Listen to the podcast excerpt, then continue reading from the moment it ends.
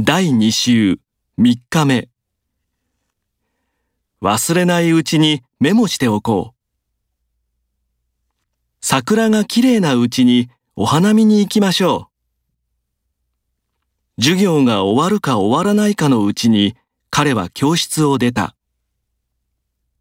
布団に入るか入らないかのうちに眠ってしまう。日本にいる限り日本語は必要だ。悪い生活習慣を改めない限り健康にはなれない。私の調べた限り、こういう研究は誰もしていない。私の調べた限りでは、こういう研究は誰もしていない。65歳以上の方に限り入場無料。最近は女性に限らず男性も化粧をする。雨だ。今日に限って傘を持ってこなかった。